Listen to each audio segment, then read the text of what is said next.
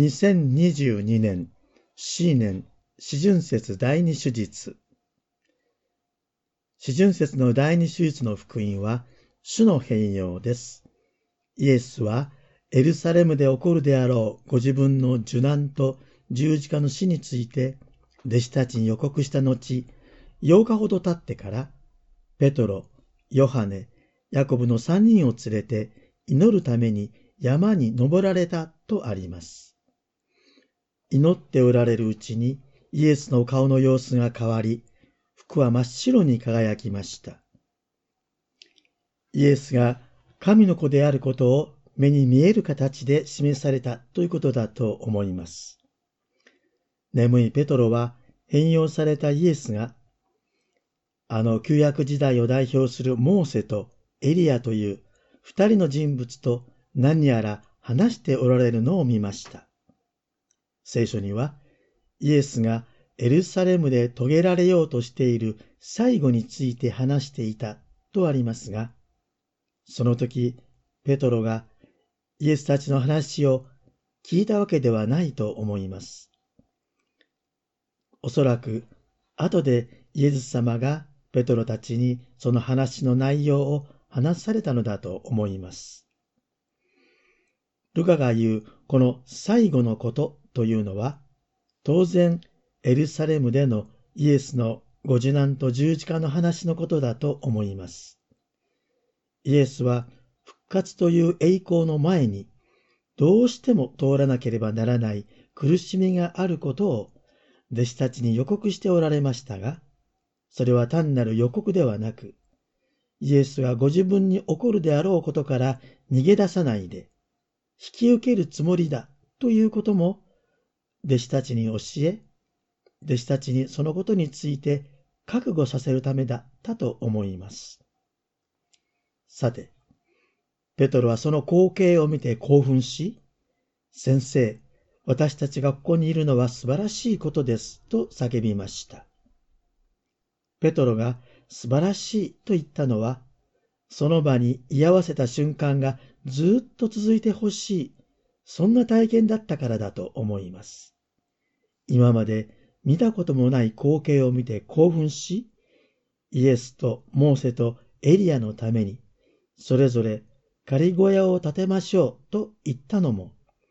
三人がその場に留まってくだされば、自分もずっとその場にいられると思ったからだと思います。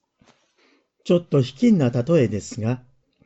私たちも自分の大好きな歌手などのコンサートで熱狂すると、コンサートが終わらずにずっと聴いていたいと思ってしまうのと似ているような気がします。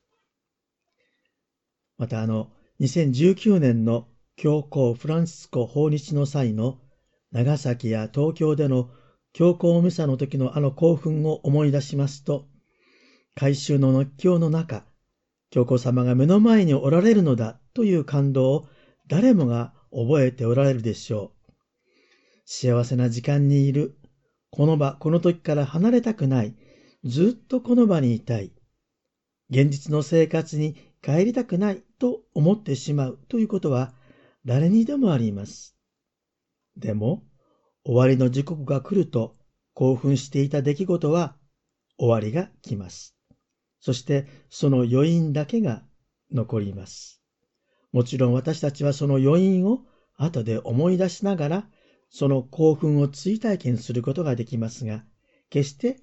その場にいるのと同じことではありません。さて、ペトロたちは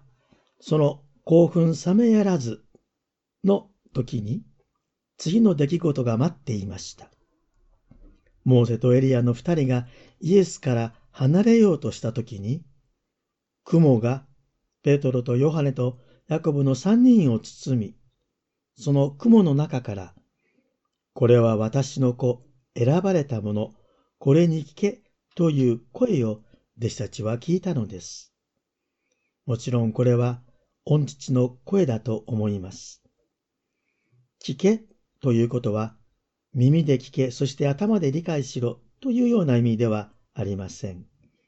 聞き従いなさいとおっしゃっているのです。イエスはご自分が救い主として通らなければならない苦しみがあること、つまり苦しみを受けて捨てられ、殺され、蘇らなければならないということを予告しておられましたが、同時にそれは弟子たちにとってイエスの後に聞き従うための行動に備えるための予告でもあったのです。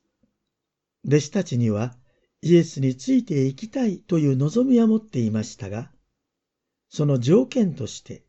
自分を捨て、日々自分の十字架を担うということは理解できていませんでした。イエスについていくという真の目的が見えていなかったからだと思います。なぜ自分を捨て、日々自分の十字架を背負ってついていかなければならないのか、その理由についてイエスははっきりと語っておられました。自分の命を救おうと思う者はそれを失い、私のために自分の命を失う者はそれを得るからだということです。自分の救いと永遠の命の関係が、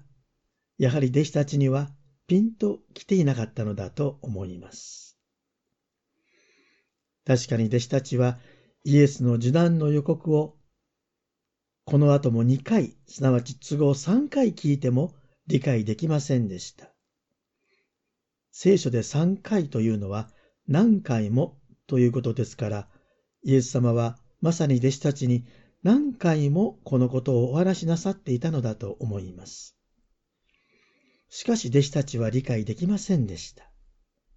なぜなら、メシアに対する思い込みがあって邪魔していたからです。ペトロはエルサレムでイエスが捕らえられた時逃げてしまいましたが、イエスが復活された時、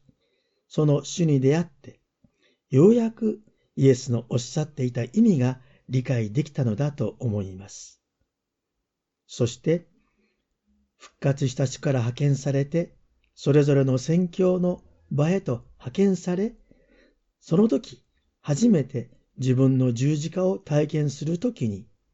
その苦しみが必ず復活につながるというイエスの言葉を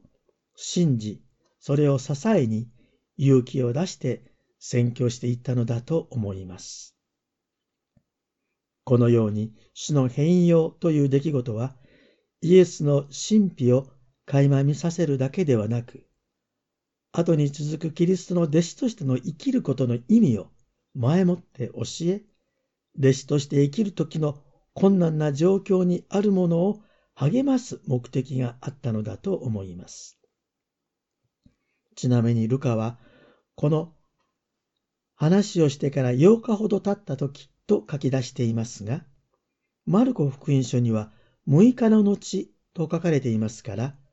ルカが8日と書き換えたのだろうと思います。イエスの復活の後、8日目が主の日となっていったのですが、ルカはこの主の変容の出来事は主の復活の前兆として読んでほしかったということではないかと思います。もちろん弟子たち3人がその場で理解できていなかったことももうお話しいたしました。さて私たちの人生も同じではないでしょうか。私たちの人生には喜びも苦しみもありますが、それらを味わうことがすべてこの世での出来事ではありません。人生とは永遠の命へと過ぎ越していくための道なのです。今年の私の年頭書簡は就活についてでありますけれども、コロナ禍が続く中、人生で味わう苦しみも悲しみも不可解な出来事も未来の永遠の命の展望をもってしっかりと受け止め、神の河原の導きを信じ、祈りながら歩んでいきたいと思います。